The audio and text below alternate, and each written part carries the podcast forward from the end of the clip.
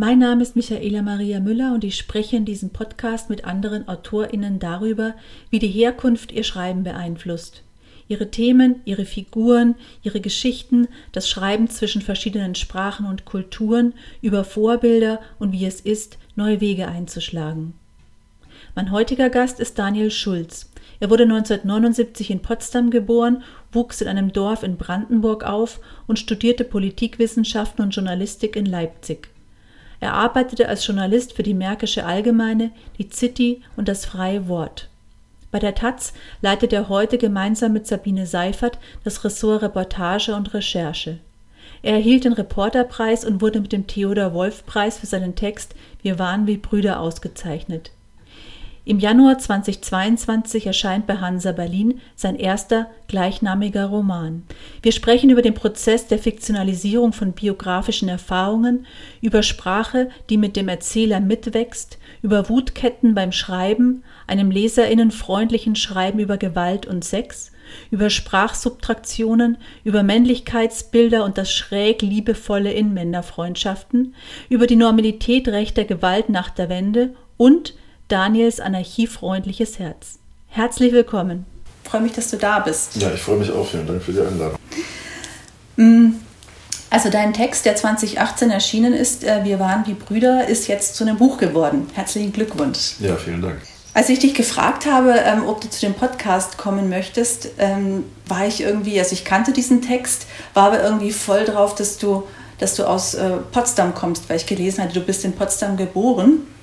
Also ähm, dann dachte ich, ja, er kommt vielleicht, ich hatte so, so, so eine Vorstellung, wo du aus Potsdam herkommen könntest, nämlich dachte so Eiche, Golm, vielleicht Bornstedt, aber schon irgendwie zu zentral sozusagen. Aber du kommst vom Dorf, also, also man kann, wenn man den Verlauf der Havel folgt, ungefähr sagen, wo der Erzähler aufgewachsen ist, ungefähr. Also es gibt Orte, aber das sind fiktive Orte, die ich dann mal gegoogelt habe, aber die man nicht findet. Mhm. Ähm, für diese Art der Verfremdung hast du dich dann erstmal entschieden? Naja, es ist einfach so für mich äh, gewesen. Ich habe relativ schnell gemerkt, äh, dass ich diese Geschichte nur erzählen kann, wenn ich das so ein bisschen raushebe aus, der, aus meinen Erfahrungen und aus der, aus der Realität, wenn man so will. Ja, also aus der, äh, aus der Wirklichkeit, wie auch immer man das sagen will. Also wenn ich das literarisch überforme. Und ähm, das betrifft sowohl auf die handelnden Figuren zu, aber es trifft auch auf die Orte zu, weil ich bestimmte Sachen verdichten wollte. Ich wollte halt auch bestimmte sozusagen, das hat sowohl mit den Handlungen als auch mit den Orten zu tun, so, wo was liegt und wofür welcher Ort vielleicht für mich auch so ein Stück weit steht. So, und dafür konnten die Orte keine realen Orte sein. Es hat auch damit zu tun, dass ich gemerkt habe, dass ich besser schreiben kann, wenn sowohl Handlungen als auch Orte von mir persönlich einfach weiter entfernt sind das macht mir sozusagen das darüber schreiben einfacher. Ich habe einfach gemerkt, wenn ich, wenn ich versuche, über mich zu schreiben, dass es zu sehr zerfasert, eher so was Mosaikhaftes dann hat, aber sozusagen nichts, was irgendwie einer, wie ich finde, stringenten Handlungen entsprechen äh, würde. Jetzt ist es halt so, klar gibt es, also ich bin ja eigentlich Journalist, und na klar gibt es sozusagen einen anderen Wahrhaftigkeits- und auch Wirklichkeitsbegriff im Journalismus und in der Literatur. Ich hätte trotzdem, also trotzdem zum Beispiel große Bauchschmerzen gehabt, des, bei dem Grad des, der literarischen Überformung und bei dem Grad des äh, Zusammenfassens von Dingen und bei der Kollagierung und teilweise einfach auch bei der Fiktionalisierung, das noch als autobiografische Erzählung oder als Memoir oder als irgendwie sowas in der Richtung äh, zu framen. Also habe ich, mir, hab ich mir dann gesagt, okay, also wenn du dann schon verfremdest oder wenn du dann schon literarisch überformst, also verfremdet würde ich irgendwie gar nicht sagen, aber wenn du schon literarisch überformst, dann halt richtig, dann sind die Orte halt auch fiktiv. Und ich finde schon, dass man eine Entscheidung treffen muss. Also entweder man geht dahin äh, und recherchiert wirklich eindeutig nach, wie es gewesen ist und redet dann nochmal auch mit allen Leuten, macht da halt quasi so eine Art dokumentarisches. Dazu hatte ich ehrlich gesagt nicht die Zeit, das sozusagen wäre richtig aufwendig gewesen und auch nicht die Lust, aber muss ich ganz ehrlich gesagt sagen, ich wollte kein Sachbuch schreiben, ich wollte auch nichts Dokumentarisches schreiben. Für mich war es so, dass ich dachte, okay, also Hansa Berlin gibt mir jetzt einmal die Möglichkeit, ein Buch zu schreiben, vielleicht kriege ich die nie wieder, also sozusagen, äh, weiß ich nicht. Ich äh, komme jetzt nicht aus weder aus einer Schicht noch aus einem, ich weiß, alle Journalisten wollen Bücher schreiben, aber auch nicht aus so einem Berufsstand, der jetzt unbedingt quasi laut ständig Romane angeboten äh, kriegt zu schreiben. Die haben halt gesagt, wir trauen dir zu, das literarisch äh, zu machen. Also habe ich gedacht, dann mache ich es eben auch literarisch. Ich hatte, da, ich hatte da Lust drauf. Ich wollte nicht, ich wollte nicht aus dem Text. Ne? Es gibt ja diesen Text, äh, klar, der trägt auch den gleichen Namen und deswegen wäre es auch unlauter zu sagen, das hätte miteinander nichts zu tun. Aber ich hatte keine Lust, den zu einem Sachbuch Buch aufzublasen oder so. Weil da finde ich, er ist genauso lang, wie er sein sollte. Und es gibt auch dazu, zumindest in der Form, für mich gar nicht so viel mehr zu sagen. Ich hätte sozusagen, also ja, also wenn man zum Beispiel jetzt sagt, so, warum hast du kein Sachbuch geschrieben zum Beispiel, dann ähm, wie gesagt, finde ich, hätte es die Möglichkeit gegeben, diese sehr lange und ausführliche Recherche zu machen, was aber auch an verschiedene Probleme gestoßen wäre. Ich weiß nicht, ob, man, äh, ob wir die jetzt hier erläutern wollen, aber sozusagen, das hätte, da hätte es Probleme gegeben. Unter anderem ein Problem ist, wenn man so eine Recherche zum Beispiel zu rechten Strukturen macht, dass es natürlich in dem Sinne quasi fast einfacher ist, wenn man eine Recherche macht zu zum Beispiel einer Kameradschaft oder so, also einem feststehenden sozialen und organisatorischen Zusammenhang. Was ich beschreibe, ist ja der sogenannte klickenförmige Rechtsextremismus, der bei weitem am weitesten verbreitet äh, einfach ist. Also das heißt sozusagen, man hat so Klicken, die relativ diffus meinetwegen sind und die, ähm, wo halt einfach Jungs auf Parkplätzen stehen und so und wo halt rechtsextreme Ansichten verbreitet sind und äh, wo rassistische Ansichten verbreitet sind. Aber die sind ja nicht organisiert. So, ja. Und ich wollte genau das beschreiben, also sozusagen diese Form der Normalität, die sich sozusagen so in bestimmten Gegenden, wie ich sie kenne und wo ich auch aufgewachsen bin, wie sie halt da existiert. Und sowas ist in dem Sinne wie schwer zu recherchieren, würde ich sagen, weil diese Organisationszusammenhänge die man dann so recherchiert, die man dann so recherchieren will, ähm, weil die so nicht existieren. Die sind sozusagen zu diffus. Es geht zu sehr in, so ineinander über. Da so zentrale Figuren zu bestimmen, zum Beispiel, ist schwierig. Denen jetzt nochmal nachzugehen, ist, äh, ist schwierig. Und es ist ja auch nicht so, dass jetzt so viele Leute gerne über die 90er Jahre reden. Jedenfalls nicht über Dinge, die, wo sie vielleicht selber nicht stolz sind auf ihre Handlung oder wo sie vielleicht immer noch stolz sind auf ihre Handlung, aber das so öffentlich irgendwie nicht sagen würden und so. Das heißt, ich glaube, allein schon für die Annäherung und für das nochmal darüber reden und so hätte ich sehr viel mehr einfach äh, Zeit gebraucht. Und ehrlich gesagt, weil ich ja diese Arbeit auch schon mache, ich leite ja zusammen mit einer Kollegin das Investigativressort in der Taz und ich mache diese Arbeit schon die ganze Zeit und ich hatte darauf einfach auch, äh, ich brauchte mal was anderes. Ich hatte keine Lust, das schon wieder sozusagen äh, zu machen. Ja. Ich weiß nicht so genau, wenn ich, wenn ich jetzt so, so rede, hört sich das irgendwie so an, als hätte ich mich vor allen Dingen wegen der, weiß nicht, ob sich das so anhört, aber vor allen Dingen wegen der Schwierigkeiten dafür entschieden, das nicht so zu machen. Der Punkt war einfach, ich hatte richtig, ich hatte wirklich Lust, einen Roman zu schreiben. Es ist das, was ich als Kind, wo ich mal so dachte, so wenn du mal groß bist, ja, mhm. dann schreibst du wenigstens einmal ein Buch schreiben, so. Und ohne diese äh, und ohne diese auch so kindliche Energie, das machen zu wollen, hätte ich es auch niemals zu Ende gemacht. Mhm. Ja, also sozusagen sowas wie ah ja, ich bin jetzt, also es gibt ja so diese Überlegungen und es gibt auch Kolleginnen, die können das und ich bewundere das an denen, wenn die halt so sagen, so, okay, Daniel Schulz, jetzt hast du hier lange, bist du Recherchejournalist und hast jetzt irgendwie zu rechten Netzwerken recherchiert und jetzt habt ihr diese Recherche auch zu Hannibal, also zu diesen Netzwerken in äh, Polizei, Bundeswehr und Behörden irgendwie gemacht und jetzt schreibst du ein Sachbuch, wo du äh, deine eigenen Erfahrungen das zusammenbringst und so, ja, das wäre so ein logischer Schritt gewesen, mhm. zu dem ich aber nicht in der Lage bin, weil mich das einfach nicht interessiert. Also okay, das muss ich gleich mal reingerätschen und sagen, ähm, weil du sagst, die Schwierigkeiten null. Also ich finde, was mir, ich, also ich habe das weggelesen und ich gehe jetzt gleich mal zu dem Punkt, wo wir drüber sprechen wollten, zur Sprache sozusagen. Ja. Dass, ähm, dass ich so baff war über die Sprache, die du da gefunden hast, die das alles zusammenhält. Also man muss ja für jedes Milieu oder für jede Gemeinschaft eine Sprache finden. Und das gelingt dir in diesem Buch wahnsinnig gut, finde mhm. ich. Das ist unfassbar. Also ich, ich hätte mir, ich hätte mir, ich hätte mir eine, eine, Liste machen können an Wörtern oder an Sätzen oder an, also dass du so eine Sprache für dieses Milieu gefunden hast, das du beschreiben wolltest. Also ich muss zugeben, ich kannte jetzt dieses, diesen Begriff, den du vorher genannt hast, Klicken. Das klickenförmiger Rechtsextremismus. Genau, klickenförmiger Rechtsextremismus sag, mhm. sagt mir, also jetzt, wo du es aussprichst, ja. Mhm. Aber für mich war, war dieses Einfallstor, diese Sprache, also in dieses Milieu reinzukommen. Mhm. Fand ich wahnsinnig gut. Also am, am, Anfang des Buches gibt es ja so ein Disclaimer, dass äh, sich äh, der Autor, also du dafür entschieden hast, eben homophobe, rechtsextreme, ähm, also diese Sprache zu verwenden, dass du dich dafür entschieden hast. Und dann wäre jetzt die Frage, die bei mir jetzt da anschließt, wäre es überhaupt möglich gewesen, das Buch anders zu schreiben? Also in einem, wie hat es seine Form gefunden sozusagen? Ich glaube, na klar wäre es möglich gewesen, das Buch anders zu schreiben wenn, wenn, es andere, wenn es ein anderes Buch wäre. Also die, man kann ein Buch über die Zeit schreiben, glaube ich, auch in einer Sprache, die anders ist. Also wenn also zum Beispiel ich sowas gewählt hätte wie verschiedene, verschiedene Perspektiven, so eine Obendrauf-Perspektive. Ja? Also entweder eine Perspektive sozusagen von obendrauf, eine Perspektive von verschiedenen Figuren, wo eine immer kritisiert hätte, vielleicht was die anderen sagen, weil sie schon, äh, weil sie, weil sie einfach merkt, diese Dinge passieren. Wenn ich wie, keine Ahnung, Antje Ravik-Struwel irgendwie diese blaue Frau, wenn ich sowas eingebaut hätte. Also eine Instanz, die irgendwie auch darüber nachdenkt, was, was hier falsch läuft oder so. Hätte das alles anders aussehen können. Aber der Punkt war, also eine meiner ersten Entscheidungen und die war fast eher so instinktiv, weil sozusagen so bewusst habe ich viele Entscheidungen gar nicht getroffen, weil mir dazu die Erfahrung fehlt, äh, glaube ich auch. Aber eine Entscheidung habe ich bewusst getroffen und die war, das aus so einer Graswurzelperspektive zu machen, dass irgendwie die LeserInnen, also wenn sie sich auf den Charakter einlassen, sind sie ja dazu gezwungen, jede Wendung dieses Charakters mitzumachen.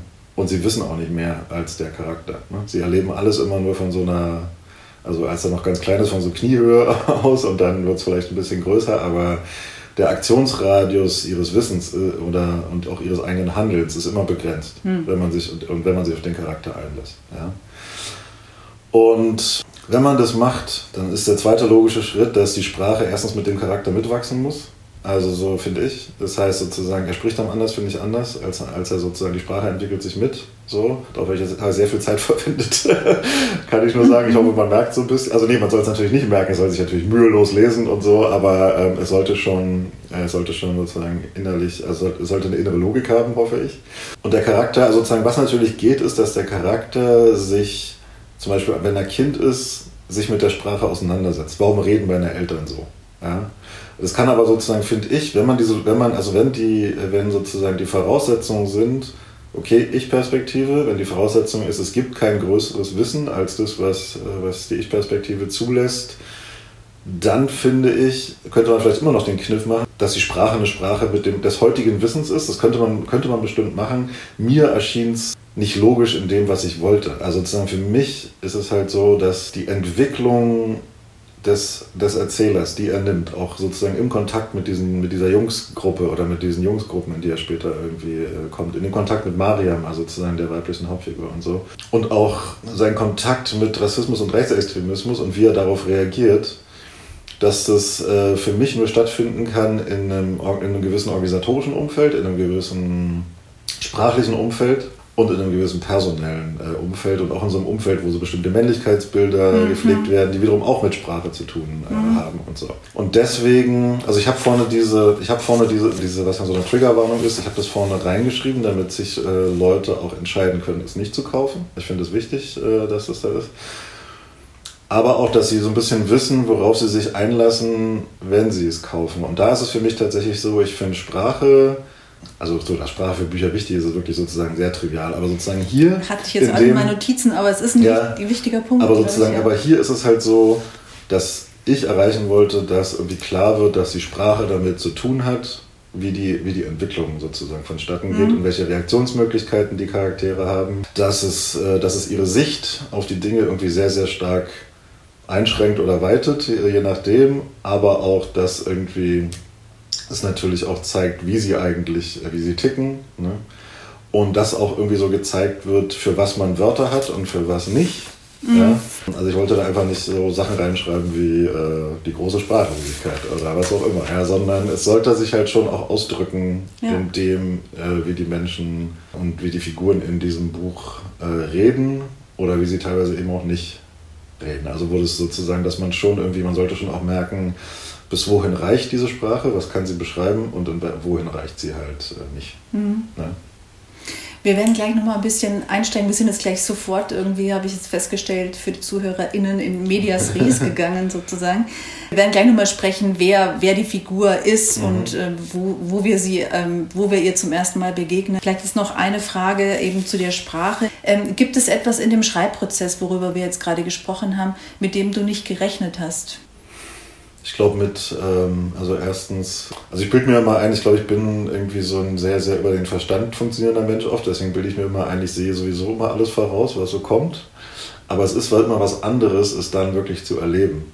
Also zum Beispiel war mir schon klar, dass es für mich vielleicht an manchen Stellen schwierig werden könnte, als jemand, der aus Ostdeutschland kommt, der aus so einer Sozialisierung kommt und dann mit so einem, und der dann vielleicht auch versucht, eine Sprache ähm, dafür zu finden, die ja nicht einfach wie soll ich sagen, ist ja kein Reenactment, also sozusagen so sprechen die natürlich nicht. Also wenn ich sozusagen, wenn ich so geschrieben hätte, wie, wie wir gesprochen haben, das würde keiner lesen wollen. Ich glaube, das hat ja auch Sascha Stanisch, glaube ich, mal gesagt, irgendwie keiner will wissen, wie die, wie die Leute wirklich reden.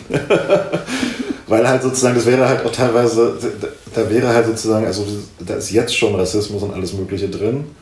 Aber da wäre es teilweise so gewesen, da wirklich, da hätte man über jeden Satz, ja, da würde man einfach, man würde das nicht lesen wollen. Mhm. So. Äh, da gibt es einfach, da gibt's einfach so, also so wirklich so gesprochene Sprache. Ich merke das ja auch. Ich war auch in Brandenburg nochmal unterwegs für dieses Buch und so.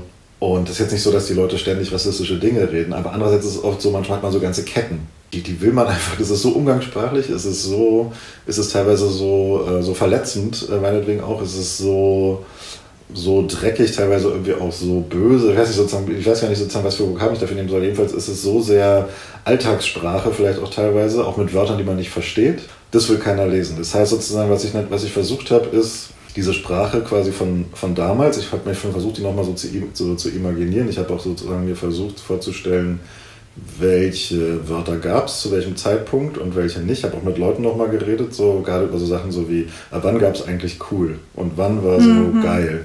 Und wie hat man das eigentlich ausgedrückt, als es englische Wörter irgendwie de facto noch nicht gab und so. Und ich habe auch so Sprachsubtraktionen irgendwie gemacht. Also ich habe so geguckt, was habe ich damals, ich habe als Kind ein paar Sachen so aufgeschrieben, aber Schriftsprache ist ja auch nicht äh, gesprochene Sprache.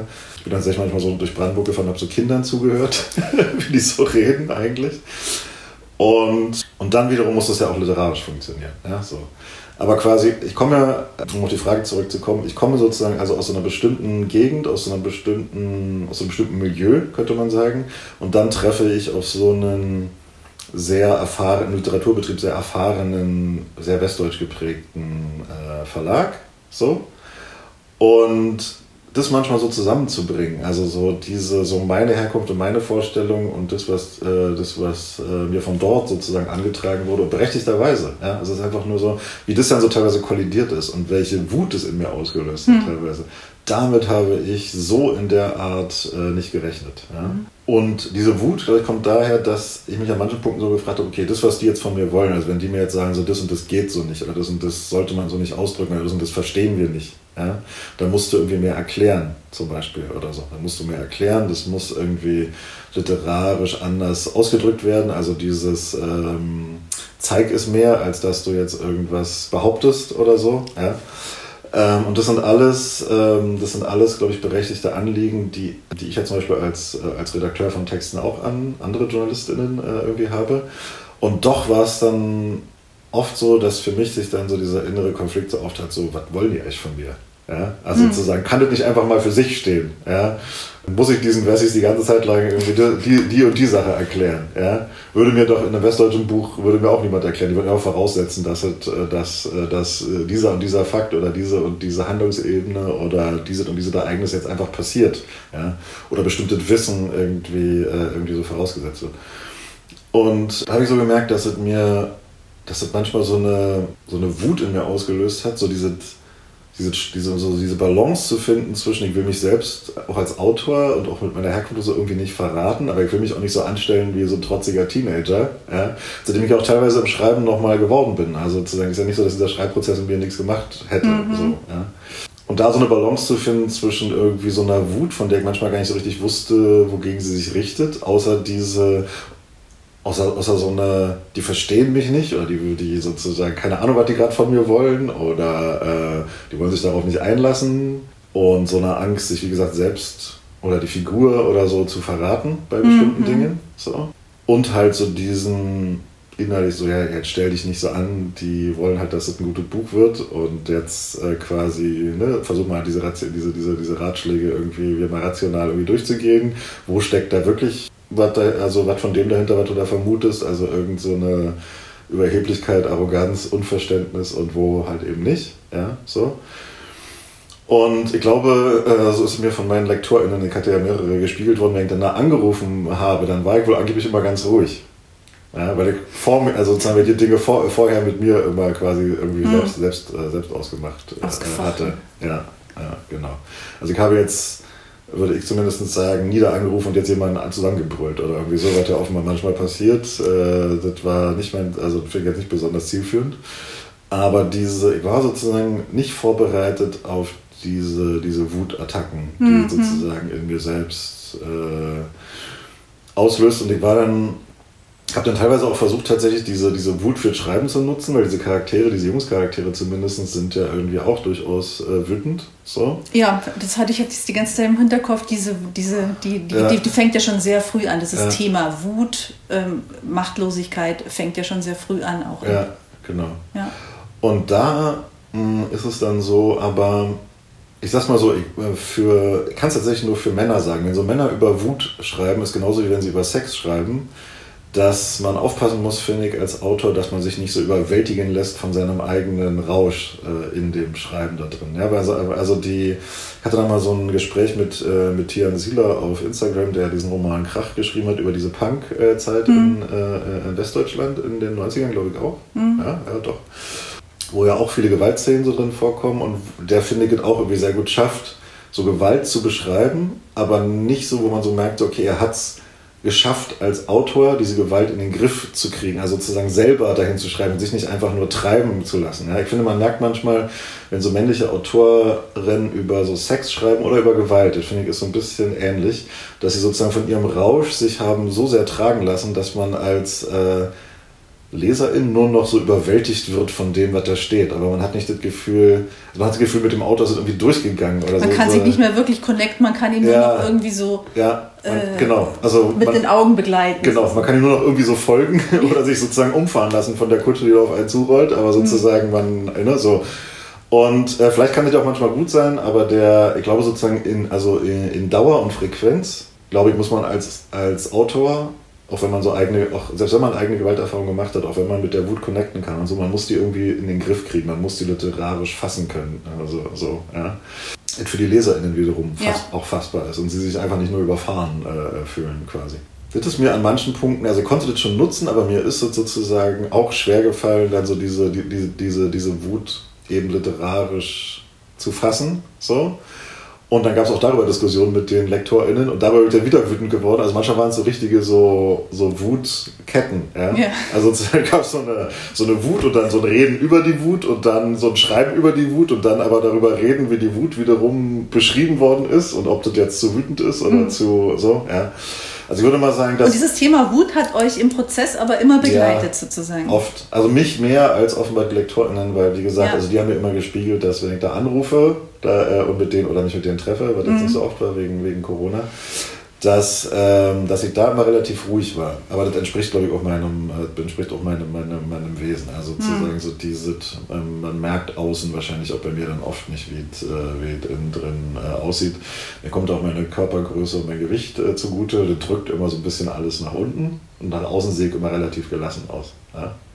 Okay, wir müssen jetzt nochmal den, den Erzähler vorstellen. Ja. Ähm, also wir, wir begegnen ihm, er ist zehn und äh, es ist gerade dabei, dass sich alles ändert. Also alles, was so an Gewissheiten was es an Gewissheiten im, im Leben gab. Die Wende kommt, also er wechselt dann auch die Schule, also alles, alles äh, löst sich auf um ihn herum. Da, da begegnen wir ihm zum ersten Mal. Also die Mutter, die verliert ihren Job, muss um, umschulen auf ähm, Altenpflegerin, was sie eigentlich immer schon gerne gemacht hätte. Und der Papa ist bei der Armee und kann aber bei der Armee bleiben. Was ich auch spannend fand, da gehe ich da mal gleich rein, diese, diese Konstellation in der, in der Familie, die es da gibt. Also der Papa bei der Armee, Oberstleutnant, die Mutter im volkseigenen Gut in der Samenzüchtung tätig. Und, jetzt der wichtige Punkt, bei der Kirche.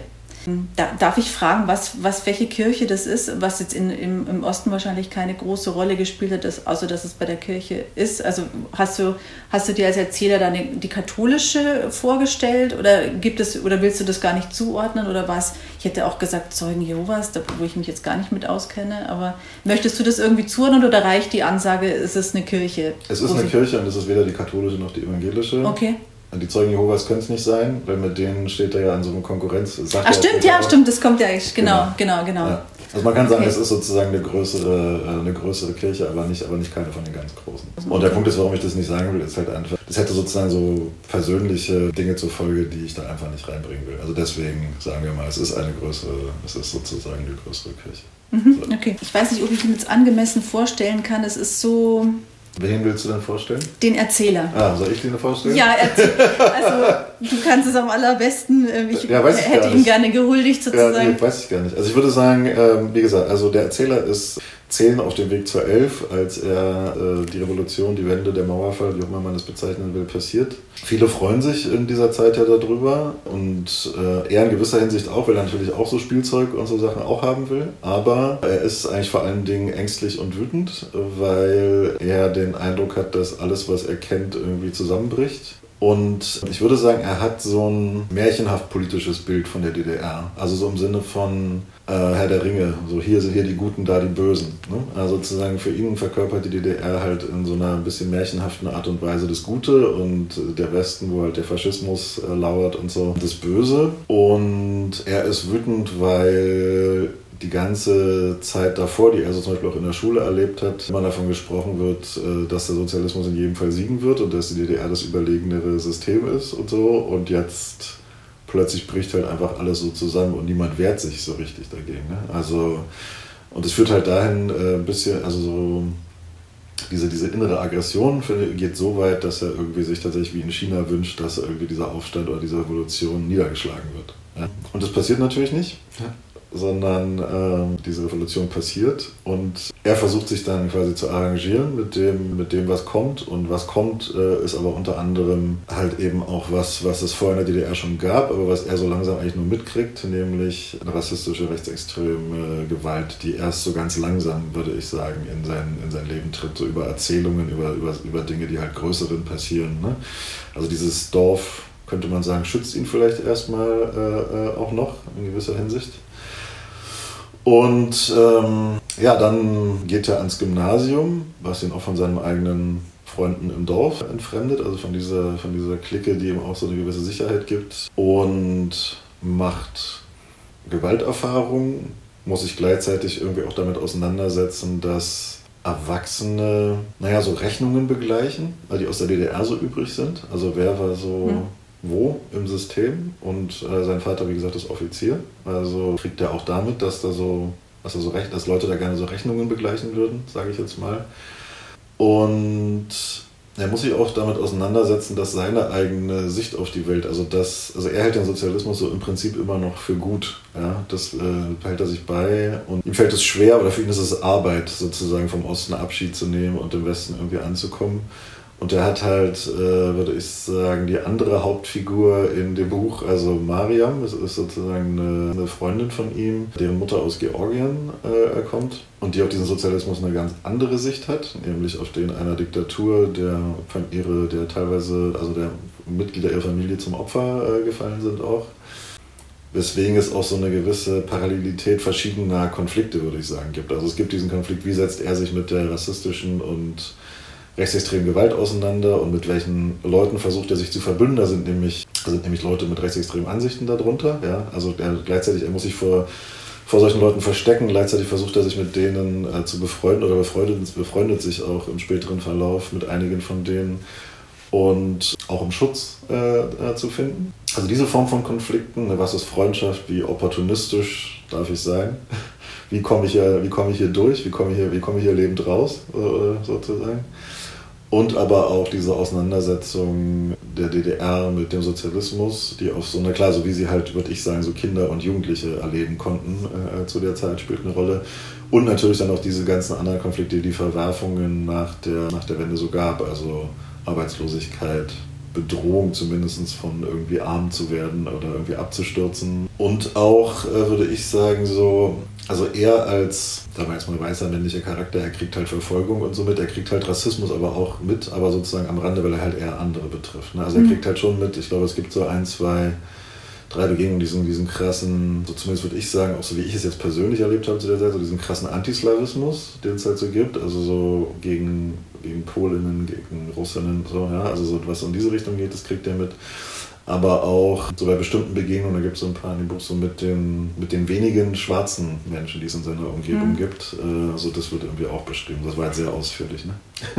nee, nee, ich würde jetzt so oft einhaken wollen. Zum Beispiel jetzt auch bei dieser also Wut-Gewalt-Geschichte sozusagen, mhm. also diese, diese Gewalt, die schon mal, also irgendwo ist immer schon mal Gewalt da, also die, die aber so auch eingeschrieben ist. Also zum ersten Mal, als da beschrieben wird, wo der, die ich, der Ich-Erzähler in diesem Block 4 wohnt, äh, wo es dann eben so, so ich mag dieses, dieses Begriff, diesen Begriff eigentlich auch schon nicht mehr, wo es zu häuslicher Gewalt kommt sozusagen, also wo dann wirklich geprügelt wird. Mhm da fängt es dann schon an, aber es setzt sich ja dann an, immer noch weiter, weiter fort. Dann, dass, dass jemand Hundescheiße fressen muss, dass er eigentlich den Hund spazieren führt und dann bleibt da auf einmal äh, jemand neben ihm stehen und ver, ver, vermöbelt ihn aber zwar so richtig. Ähm, also diese, diese, diese Gewalterfahrung, die, die so massiv ist, der, der man sich auch nicht ähm, entziehen kann, wird immer stärker in dem Buch, war so, war so mein, mein, mhm. mein, meine Lesart sozusagen. Und diese Abwesenheit der Polizei. Also ich habe viel drüber nachgedacht. Ich habe eine Weile mit äh, so 95, 96, 97 auch in so einem, ja, so lang war das dann nicht, aber in so einem Punkerladen in Bayern gewohnt und da war dann, da, da kamen auch mal die, die Rechten, die sind dann eingeritten, aber nicht so massiv. Und nicht, dass es, also dass dieses dieses Tod und Sterben auch wirklich immer Thema ist. Ja? Also dieses, dieses, diese massive Bedrohung des eigenen Selbst. Und also das, wie du das da ähm, entfaltest als Autor, ist der Wahnsinn. Also ja, das, das, freut mich, dass du das so sagst. Also der Punkt ist, sag mal so, da, ich weiß halt, dass mir als, also mir selbst, ne, war diese, diese Bedrohung des eigenen Lebens äh, klar. Sagen wir mal so, in so einer Okay, andersrum. Die Frage ist, ob allen Leuten zu jedem Zeitpunkt irgendwie klar war, also auch jetzt von Linken oder so, wie sehr ihr Leben bedroht ist. Also ob das, ob das jedem damals so bewusst war, ob man dafür überhaupt so Worte gefunden hat, wie ich sie jetzt in diesem Buch für den Erzähler finde. Ja? Ich kann da sagen, für mich persönlich war halt so, du hast halt die Nachrichten gehabt, die gesendet worden sind, so, von den Toten und Verletzten, die es so gab. Ne? Obdachlose, schwarze Menschen, jemand, der, der Linke, Leute, die halt zufällig auf der Straße irgendwie waren und so. Ja, so. Diese Nachrichten gab es. Es gab die Gerüchte und Erzählungen, die, äh, von denen vielleicht mag nur die Hälfte wahr gewesen sein, aber es gab sie mhm. zuhauf. Von Demütigung bis hin, zur, bis, hin zur, bis hin zur krassen Gewalt. Also zum Beispiel jetzt kleine Kinder Hundescheiße fressen lassen, ist so eine Geschichte, die ich sowohl aus Thüringen kenne, als auch aus Mecklenburg-Vorpommern, als auch Brandenburg. Und auch da ist es halt so, ist die Frage, ne, heute würde man Mem sagen, also inwiefern ist das so eine, ist die Geschichte vielleicht zwei, dreimal passiert und hat sich aber vervielfältigt oder so, aber trotzdem, sie war feststehender sozusagen Bestandteil von Erzählungen. Und dann die Dinge, die man selbst erlebt, also die Gewalterlebnisse, die man selbst hat oder die in der näheren Umgebung äh, passieren für mich persönlich, also für mich, Daniel Schulz als Person, war das damals ein Thema. Ich weiß nicht, ob ich jetzt so ausdrücken hätte können, wie jetzt in dem Buch, weil das ja auch äh, zu dieser Zeit gehört auch eine gewisse Sprachlosigkeit, äh, finde ich. Ja? Vieles ist überspielt worden zu dieser Zeit oder einfach nie angesprochen, äh, nie angesprochen worden. Das hoffe ich, dass ich das eingefangen habe in dem Buch über diese Erzählung, wie die Jungs miteinander über Gewalt reden. So ist es, hätte, hätte schlimmer sein können. Ja? ja, ist nicht so viel passiert, nur halt Ne? Nur nichts gebrochen, nicht tot, sozusagen. Ne? Ist okay, ja, ist jetzt nicht so viel passiert. So. Und so würde ich sagen, das spiegelt halt schon, schon, schon sehr wider, wie wir damals über solche Dinge quasi geredet haben. Aber gleichzeitig die Erfahrungen, das, was man medial hört und die Gerüchte, die bilden halt so einen Teppich, auf dem man ständig läuft. Hm. Ja, so. Und ich beschreibe ja mit dem Erzähler quasi eine wie soll ich sagen, weiße, fast schon bürgerliche, also wenn man das übertragen kann, überhaupt so diese Begriffe. Realität mhm. zu dieser Zeit. Ja. Man muss dann von dem, wenn man jetzt sozusagen sagt, so, sagen wir so richtige Linke, ja, also sozusagen Leute, die wirklich so in so Punk-Zusammenhängen unterwegs waren. Oder schwarze Menschen, Menschen, die erkennbar irgendwie für, äh, für Rechtsextremisten oder Neonazis oder wie auch immer nicht, die für die nicht, nicht deutsch sind, ja, so, also die, die irgendwie als nicht deutsch geprägt haben, für die war die Realität mit also sozusagen sicher einfach nochmal eine ganz andere. Ja? Das wird sozusagen die Normalität und was da so an Gewalterfahrung oder, oder so gemacht ist. Aber hier sozusagen beschreibe ich ja in dem Buch, was, was man durchaus als Mitte der Gesellschaft äh, quasi äh, durchgehen lassen könnte, ne? für die, für so einen ländlichen, äh, für so einen ländlichen ostdeutschen Raum. Und selbst dahin, würde ich sagen, ähm, selbst dahin hat, hat, hat, äh, haben diese Gewalterfahrungen, diese Gerüchte, das, was einem passiert ist, so sehr ausgestrahlt, dass ich jetzt wiederum, also ich selbst als Person, beim Erzähler wird es einmal, glaube ich, kurz gespiegelt, nicht, mit einem, nicht auf einer Regionalbahn, bis heute glaube ich nicht, äh, mit einer Regionalbahn in irgendeinem Dorf oder in irgendeinem kleineren Ort ankomme und nicht den Bahnhof scanne, wo da wer steht und wo man da am leichtesten rauskommt. Oder dass ich sozusagen in so, gerade in so kleineren Städten, ja, ich fühle mich interessanterweise für manche Leute, die aus Land ziehen, mag das äh, komisch wirken. Ich fühle mich in großen Städten meistens sicherer als in Kleinstädten. Mhm. So. Mhm. Aber wenn ich sozusagen so Städte ab so einer gewissen Größe ankomme und dann auf den Bahnhofsvorplatz komme und dann erstmal so scanne, so welche, welche, welche Schwingungen hat dieser Ort eigentlich und strahlt er Gefahr aus. Äh, das passiert mir bis heute.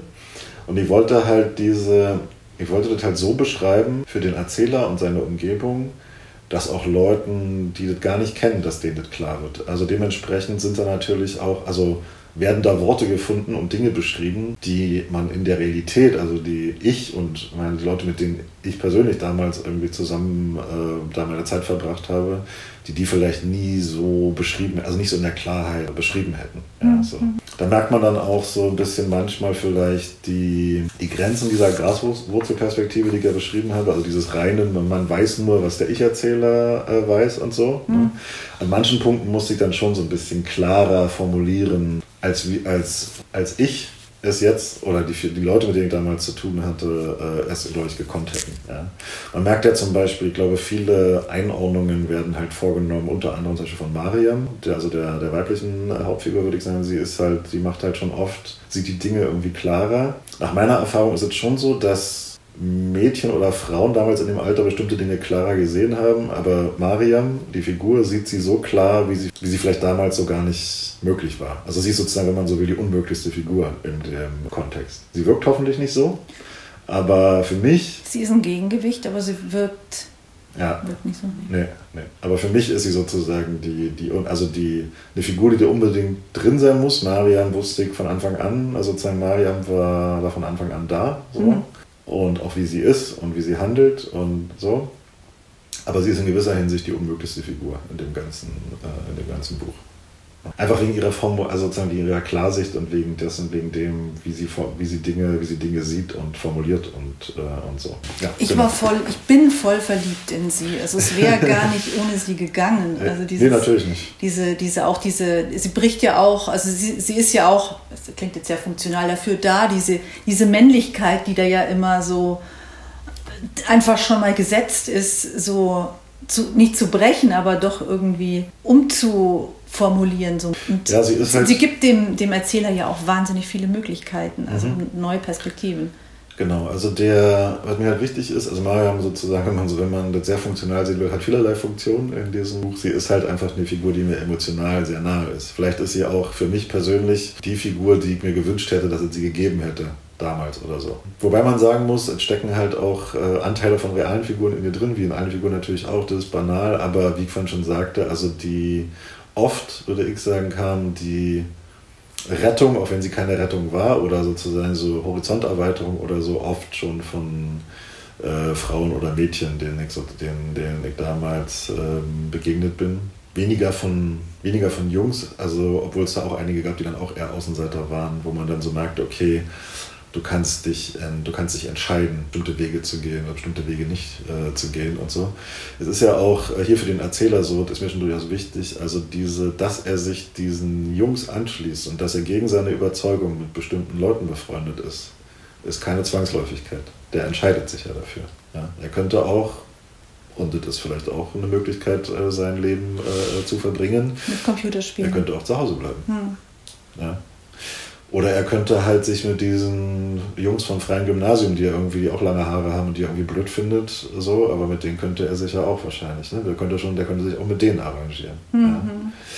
Also mir ist schon wichtig zu sagen, dass, eine, äh, dass, dass da Entscheidungen, ne? also sozusagen die Handlungsmöglichkeiten mögen begrenzt sein, also mhm. das würde ich schon sagen, ja, und Entscheidungen sind schwierig zu treffen für den Erzähler, aber sind Entscheidungen. Diese Zwangsläufigkeitserzählung, so von wegen, so die ging uns wirtschaftlich schlecht und wir mussten irgendwie alle Nazis werden, äh, davon halte ich schon im politischen Raum nichts und im literarischen äh, schon gar nicht. Also ja. So, ja. Es gibt einen Moment, der, den fand ich so wahnsinnig, fand ich so spannend, mhm. was da passiert unter den Männern unter den Jungs, unter den, auf die, in dem Kapitel Rapsfahrt, wo, wo Sommer ist, und ähm, der eine dann den Kopf auf den Oberschenkel des anderen legt und der andere dann über sein Haar streicht. Und ich denke mal, boah, was passiert jetzt? Und ich will es nicht sagen, aber Hammer. Also dieses, diesen, diesen Moment, ähm, mhm. diese Zärtlichkeit, ist es ja viel, also Zärtlichkeit, aber dieses, zwischen den, was zwischen diesen Männern passiert, ja. Naja, es ist natürlich so, in vielen Jungsgruppen, die sehr zusammengehalten sind durch bestimmte Vorstellungen von harter Männlichkeit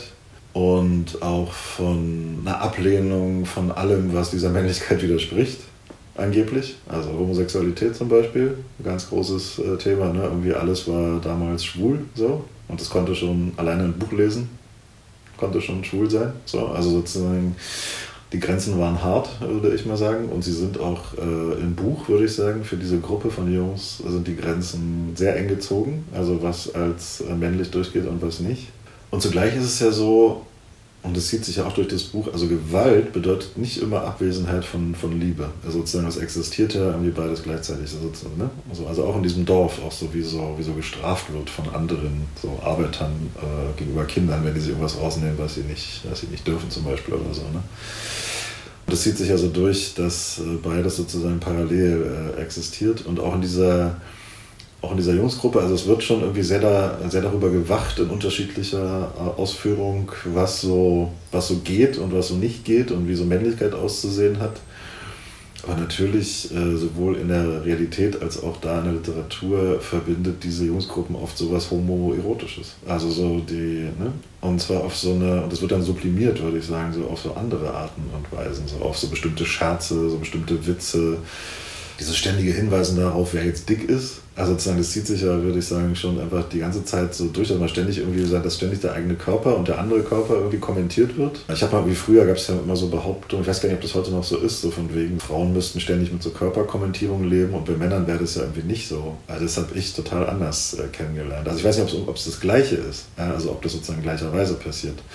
Aber dass der eigene der eigene Körper kommentiert wird und dass man den des anderen kommentiert und wer jetzt wie dick ist und, äh, und ob man da nicht richtig trainiert hat und ob man nicht mal irgendwie mal abnehmen müsste und so. Ich will damit nur sagen, so gerade diese, diese harten männlichen Zusammenhänge, und das ist in gewisser Hinsicht vielleicht auch banal, aber so zu beschreiben, dass es, dass man es auch, dass es einem auch eingängig sozusagen ist, ja, dass es sozusagen literarisch fassbar wird, ist vielleicht schwierig manchmal, so, aber es gibt diese erotische, meinetwegen auch homoerotische Spannung gibt es, diese Spannung zwischen sich dem sich gegen, also gegenseitiger Erziehung, die ja auch mit einer gewissen Liebe vielleicht passiert. Man, man, also ich würde mal sagen, hinter manchem, was im Ergebnis schlecht ist, weil halt sozusagen rauskommt, dass man ein sehr verhärteter Mann wird, steckt natürlich aber auch so eine gewisse äh, Liebe, weil man will sich ja gegenseitig vor Schaden bewahren. Ja? Also man weiß halt sozusagen, wenn du so und so handelst, dann kriegst du ja vielleicht vielleicht aufs Maul. Und deswegen sage ich dir irgendwie, erziehe ich dich jetzt dahin, dass du nicht so handelst, hm. und, sondern dass du sozusagen dir eine gewisse Härte irgendwie anerziehst. Ja? Und natürlich irgendwie, es gibt so manche Sachen, für die habe ich, es gibt ja dieses eine Kapitel, wo er so ein bisschen beschreibt, was er so anzieht. Keine Mädchenfarben. Was halt heißt, dass er ein bisschen reingeht, so dieser Look, den es manchmal im Dorf ja heute noch gibt. Mhm. So Tarnfleckhose, schwarzes T-Shirt, ja. Stiefel und ich so. Ich dachte jetzt gerade an eine andere Szene, ja. wo Klamotten auch eine wahnsinnig große Rolle ja. spielen und was man trägt und wie man von den anderen gespiegelt genau. wird. Und das ist ja sehr ausformuliert. Das hat ja fast schon, also ich hoffe, es gibt nicht so viele sachbuchartige Passagen in dem Kapitel, aber manchmal muss man das vielleicht auch. Das ist sehr, sehr ausformuliert. So passiert es natürlich nicht. Es wird ja jetzt nicht ausformuliert, du darfst jetzt kein Rot tragen oder so. Es wird dann gesagt, das ist für ein schwules T-Shirt. Aber klar ist, dass selbst irgendwie in diesen, in der härtesten Erziehung oft noch so eine Form von, klar, da spielt Macht eine Rolle, ja, Machtausübung und irgendwie Gruppenkontrolle und so, aber oft auch so eine gewisse Form von Liebe, wenn man den anderen vielleicht auch vor Schaden bewahren will und die Dinge passieren ja, passieren ja gleichzeitig. Und dem habe ich mich zumindest versucht anzunähern. Das ist auch bei dem Erzähler ja. sehr gut, der das ja. dann, der da ja auch, äh, wie, das, wie du gerade gesagt hast, der sucht sich ja aus, dass er mit ihnen zusammen mhm, ist und befreundet genau. ist und Zeit verbringt und so weiter.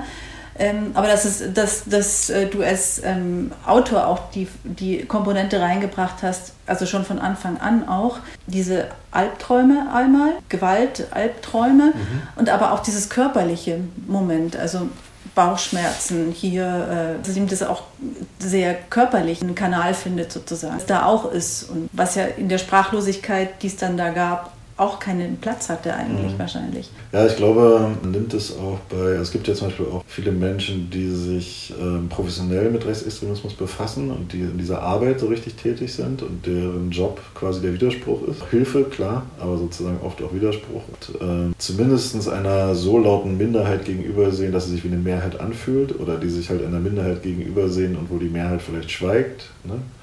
Also der Begriff der Mehrheit ist ja oft auch so ein leerer Begriff. Er heißt manchmal einfach nichts weil wenn, die, wenn eine Minderheit besonders laut ist, dann kann die Mehrheit, ne, man sagt ja immer so, die Mehrheit ist nicht rechts oder so, ja, mag sein, aber ähm, wenn sie schweigt oder wenn es ihr, ihr scheinbar, ich glaube, vielen ist es gar nicht egal, aber wenn es ihr scheinbar egal ist oder wenn halt, äh, als wenn da sozusagen keine Reaktion darauf kommt, dann fühlt es sich ja an, als wäre man alleine. Das geht ja sehr schnell. Und da finde ich schon, man sieht, also manche kenne ich persönlich, manche nur so aus Medien oder so. Ich finde, da merkt man halt oft, es hat Folgen, das zu machen. Es hat auch körperliche Folgen. Mhm. Ja.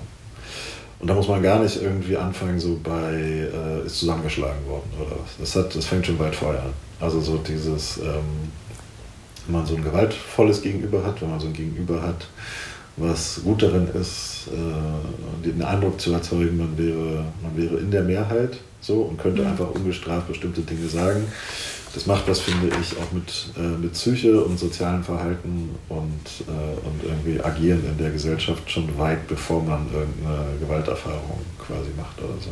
Ja. Äh, ich, mich hat es übrigens immer wieder erwischt, dass ich gemerkt habe, wie sehr ich Wessi bin. So dieses, ähm, diese wirklich diese ganz andere Erfahrungswelt, die, da, die sich mir da auftut, fand ich äh, Wahnsinn. Müsstest du mir mal sagen, worin die besteht? Weil ich habe ja nicht im Westen gewohnt, von daher kann ich das ehrlich gesagt immer gar nicht so einschätzen, was jetzt, ähm, was, was ich jetzt vorher so schon, ist. Genau, es ist einmal diese, diese, diese Gewalt, diese wirklich, ähm, kannte ich auch aus Manja Prekels Buch schon ein mhm. bisschen, aber diese, diese massive Gewalt auch diese Abwesenheit von Polizeischutz ähm, ausgeliefert sein. Ich habe auch viel darüber nachgedacht, so äh, habe ich aber eh auch schon oft nach der Wende, was war das für mich, ja? Was ist damals passiert damals? Dann hatten wir irgendwann eine neue Schülerin in der 11. Klasse, die aus Chemnitz kam. Oder dann habe ich erst in der Bäckerei gearbeitet und dann kam die Kollegin aus Güstrow. Ja, so. Mhm. Das war alles. Und wie habt ihr die behandelt, die Frau aus Chemnitz? Hat die sächsisch geredet? Ja, hat sie ja. Wurde sie gehänselt oder wie war das bei euch? Das ja, gibt es ja sehr unterschiedlich. Ich weiß noch, äh, sie hatte noch ganz andere Jeans, eine andere Frisur. Und ich war total beeindruckt, weil wir irgendwann, also sie konnte gewisse Sachen wirklich auswendig. Also so dachte ich mal, also ich habe daraus geschlossen, zum Beispiel alles über Karl Marx. Die hatte alles parat, ja. Und mhm. äh, also wir haben sie, die war Teil der Klasse, aber die Klasse hatte eh keinen großen Zusammenhalt, mhm. weil ähm, wir nur zwei Jahre zusammen waren sozusagen. Okay. Also da war jeder so für sich eigentlich. Also es war so eine Fachoberschul Fachoberschulgymnasium, also nicht Gymnasium, sondern Fachoberschule. Und wir, waren, wir kamen alle aus allen total verschiedenen Ecken. Also mhm. verschiedener könnte es gar nicht sein. Insofern hatte sie da jetzt keine Außenseiterposition, weil jeder irgendwie mit sich beschäftigt war. So. Ja. ja. ja. diese Erniedrigung, die man schon in der Familie kennt, die, die Eltern verlieren ihre Jobs. Also du beschreibst es in der Dimension, das habe ich so als Wessi noch nie so gelesen gehabt. Mhm. ja, ich nehme das mal als Kompliment. Ja, unbedingt. unbedingt. Und jetzt weiß ich nicht, ob ich das, ob ich das quasi hinkriege, aber diese, diese Schwäche des Staates, die dann mhm. so als Sieg gefeiert wird und mit der Komponente Rassismus, Rechtsextremismus dazu. Diese Linie verfolgt uns ja bis ins Heute und auch jetzt in den Westen rein. Also wenn du diese Corona-Leugner, Clique dir anschaust, was ja keine Clique ist, schon so eine Bewegung. Das mhm. geht ja bis jetzt für uns alle irgendwie relevant, finde ich. Ich glaube halt sozusagen in der Hinsicht ist die Geschichte ja auch eine universelle Geschichte. Ich würde sagen, es ist nicht nur eine ostdeutsche Geschichte. Ne? Nee, also und das, das, hatte ich die ganze Zeit, wenn ich ganz kurz sagen darf, warum sollte ein Wessi das Buch lesen? Ich habe die ganze Zeit gedacht, weil es so eine genuin ostdeutsche Geschichte ist, ich konnte diesen Gedanken nicht zu Ende bringen, wie ich es gerne hätte wollen. Naja, ich würde mal sagen, also es ist eine universelle Geschichte in mehrerlei Hinsicht. Also zum Beispiel, es ist eine Frage, spätestens, sagen wir mal, seit die AfD AfD auch im Westen Erfolge gefeiert hat. Und die Leute sind jetzt nicht alle weg, auch wenn die Wahlerfolge jetzt irgendwie nicht mehr so hoch sind für sie. Es gibt ja Leute, die sie gewählt haben und spätestens dann, und ich würde mal sagen, soweit ich westdeutsche Geschichte auch kenne, auch früher schon, musste man sich irgendwie mit der Frage beschäftigen, wie gehe ich denn um mit dem Nazi in meiner Familie zum Beispiel oder in meinem Freundeskreis. Und vielleicht hat die, also ich würde mal sagen, diese Frage gab es vorher schon, vielleicht hat, haben die AfD-Wahlerfolge sie nochmal zu einer anderen, ihr nochmal zu einer anderen Brisanz äh, verholfen. Ja? Oder genauso gut auch, wenn ich äh, bisher in Berlin gewohnt habe und rausziehe aufs Land, gehe ich dann zu dem AfD-Arzt, der irgendwie ganz nah ist? Oder fahre ich 20 Kilometer weiter in Brandenburg und suche mir den nächsten? Und ab wann, wo fängt die Kollaboration an, quasi? Mhm. Wenn ich weiß, dass der Arzt für jemanden antritt, also, also sozusagen vielleicht auf einer Liste sogar steht, Wahlliste halt. Ne? Wo beginnt die Kollaboration? Wie viel Abgrenzung?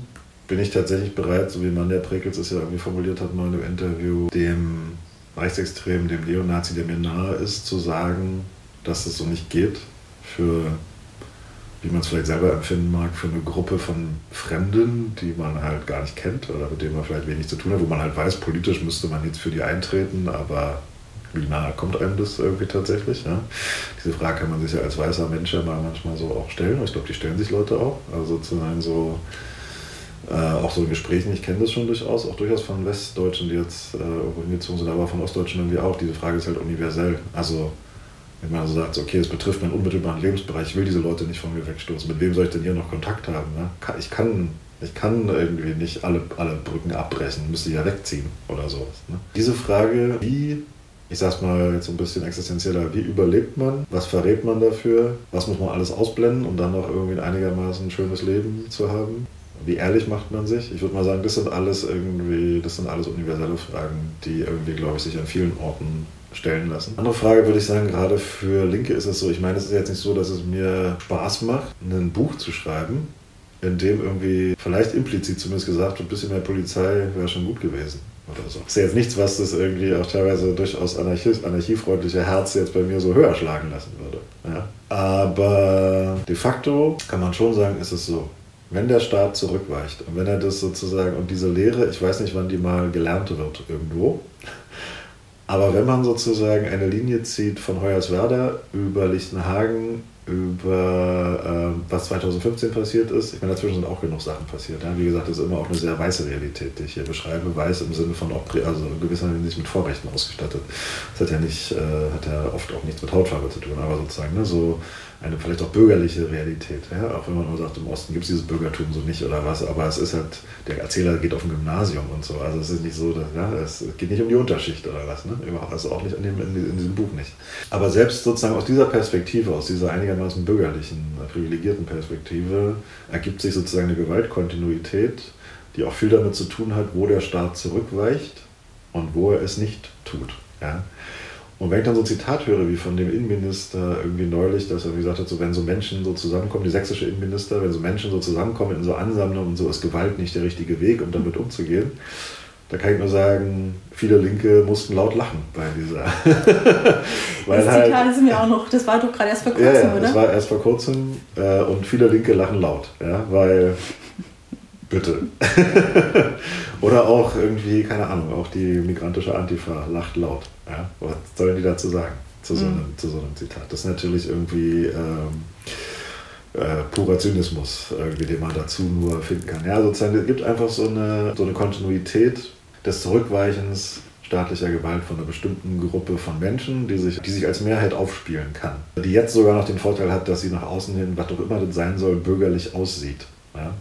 Man sieht die Nazis zwar mitlaufen, aber vielleicht reicht ja offenbar nicht aus, so, um da mal einzuschreiten. Also der Punkt ist sozusagen, ich tue mich selber als politische, als politische Person schwer, irgendwie jetzt zu sagen, so mehr Polizei und mehr Repression und mehr irgendwie so Dings, aber diese, also sozusagen erstmal diese Ungleichheit im staatlichen Verhalten gegenüber, sagen wir mal, eher rechtem und eher linkem Prozess, finde ich, ist, Protest ist absolut augenfällig diese Kontinuität von des Zurückweichens, dass äh, man gibt äh, dem sogenannten besorgten Bürger irgendwie Recht, indem man ihn, indem man ihm a oft gesetzmäßig entgegenkommt, so vom sogenannten Asylkompromiss bis hin zu den Verschärfungen irgendwie im Asylrecht, irgendwie, die nach 2015 teilweise verzogen worden sind. Es gibt einfach eine Kontinuität des Zurück, Zurückweichens und damit auch Rechtgebens und damit auch einer, ermöglicht eine Erzählung politischer Erfolgserlebnisse, die halt äh, und, und, und rechter Selbstwirksamkeit. Also wenn man sozusagen davon ausgeht, zu welchem Protest geht man hin, wenn man denkt, dass man Erfolg hat. Also natürlich die selber framen das in, in großen Teilen gar nicht so. Die denken halt, die sind, die denken wirklich, sie sind unterlegen und Opfer und sie werden hier irgendwie alle, äh, sie werden hier irgendwie alle in der Diktatur gefangen gehalten und so. Also diese, dass viele Leute, also es gibt Leute, die machen damit ein Geschäft, aber es gibt auch Leute, die sind davon wirklich überzeugt. Ja? Das heißt, sie selber framen ihre Erfolge oft gar nicht als Erfolge. Oder nehmen sie vielleicht auch gar nicht so wahr. Aber natürlich, finde ich, trägt er zum Erfolg dieser Art von Bewegung bei und dieser sozusagen dauerhaften Etablierung äh, rechter, rechtsextremer, rassistischer Bewegungen, dass sie Erfolgserlebnisse immer wieder haben. Von der Demo, die nicht angehalten wird, bis hin zur Gesetzesverschärfung für Geflüchtete zum Beispiel. Hm. Ja. Die Frame-Arbeit machen ja vielleicht auch andere dann. Also das, das äh, ja, ich glaube, allein schon diese, diesen Raum, den sie äh, ja, ja, bekommen. Genau. Also ich glaube sozusagen diese, diese, ich weiß gar nicht sozusagen, das, aber das wäre, würde diesen Podcast hier sprengen, inwieweit die, die Bewegungen selbst ihre Erfolge so sehr herausstellen können, weil sie als Mobilisierung oft so ein Opfernarrativ auch brauchen. Ja? Also sozusagen mhm. dort ist es halt oft so, dass beides mit Hand in Hand geht sozusagen. Also man hat ich glaube sozusagen man selber, selbst oft zumindest individuell, verspürt man so eine, vielleicht auch eine bestimmt eine gewisse Lust an einem relativ gefahrlosen Protest, äh, muss man sagen. Man verspürt aber auch vielleicht auch selber so, so bestimmte Erfolgs, weil, weil bestimmte Dinge ja passieren. Ja, also man verspürt vielleicht so Erfolgserlebnisse. Aber ich glaube, für die Mobilisierung ist dieses Opfernarrativ gleichzeitig halt auch wichtig, dass man unterdrückt wird ne, und dass niemand auf einen hört und so. Aber diese, diese beiden Dinge gehen quasi Hand in Hand, die, die, die passieren parallel, die sind ineinander verschränkt, äh, wie bei so einem DNA-Strang. Ja? So. Mhm. ja, ich würde halt sagen, dass diese Zurückweichen und diese Staatslosigkeit, ne, also diese, so, weil in Polizei drückt sich ja klar auch eine gewisse Staatlichkeit aus. Ne? Da ist jemand da, der irgendwie im Zweifelsfall Dinge für mich übernimmt, eine Sicherheitsleistung, die ich selber nicht erbringen kann, weil mir die Mittel dazu fehlen und auch die Organisiertheit und so. Und wenn jetzt, ich glaube, jetzt ist es halt so, wir sind jetzt vielleicht an so einem Punkt, dass auch äh, sehr, sehr privilegierte Menschen mitkriegen, diese Sicherheit sich vielleicht oft einfach mal eingebildet haben. Dass das sozusagen ein Vertrag ist, der irgendwie einfach teilweise nicht erfüllt wird. Das ist eine Erfahrung, die marginalisierte Menschen irgendwie schon sehr, sehr, mhm. sehr, sehr viel länger kennen. Ja. Aber sozusagen sie erreicht einfach jetzt andere, andere Schichten. Mhm. Und deswegen würde ich sagen, vielleicht kann, können dann auch ähm, Menschen Gefallen an dem Buch finden oder da sozusagen Dinge wiederfinden, die ja. halt mit dieser Realität, aus der sie kommt, aus dieser, vielleicht gar nicht so viel zu tun haben. Ja. Ne? Aber die, da gibt es wahrscheinlich eine gewisse Anschluss, also hoffe ich, da gibt es vielleicht eine gewisse Anschlussfähigkeit. Die gibt es. Und ich, hab, ich, bin, ich werde es einmal lesen, zweimal. Ich, ich gehe es gerade zum zweiten Mal durch. Echt jetzt, ja? Okay, ja, das ist wirklich ein Kompliment. Also wegen, Vielen wegen, Dank. wegen vieler Dinge. Und ähm, ich glaube, wir müssen jetzt auch langsam zum Ende kommen. Mhm. So. Ich bedanke mich ganz herzlich dafür und äh, für das Gespräch. Und wenn du möchtest, äh, aber ich weiß nicht, ob du das hören willst, ich habe irgendwie, irgendwann in der Nacht bin ich mal aufgewacht und dachte mir so, krass, das ist echt, das wäre so eine richtige, so ein richtiger Blurb dafür, aber vielleicht findest du es auch völlig despektierlich. ja, okay, jetzt baue ich hier was auf. Also, also, weißt du, wenn du im Freibad bist, ja, mhm. und äh, du springst vom 5-Meter-Brett, ja, und du machst eine geile Arschbombe da rein, jeder guckt und also ich finde, eine Arschbombe richtig zu machen ist, ist eine große Kunst und dein Buch ist wie eine, wie eine Arschbombe. Also. Ja, das freut mich sehr. Ich erkenne das Kompliment dahinter. Ja, das entspricht, äh, nee, nee, finde ich super. Ja. Ja, wäre schön, wenn es so wahrgenommen werden würde. Und, äh, aber mich freut es erstmal, dass du zu wahrnimmst. Und was, äh, äh, unsere Zeit betrifft und so, vielen Dank für die Einladung. Ich habe mich gefreut, dass du mir überhaupt so viel Zeit gegeben hast. Also. Vielen Dank.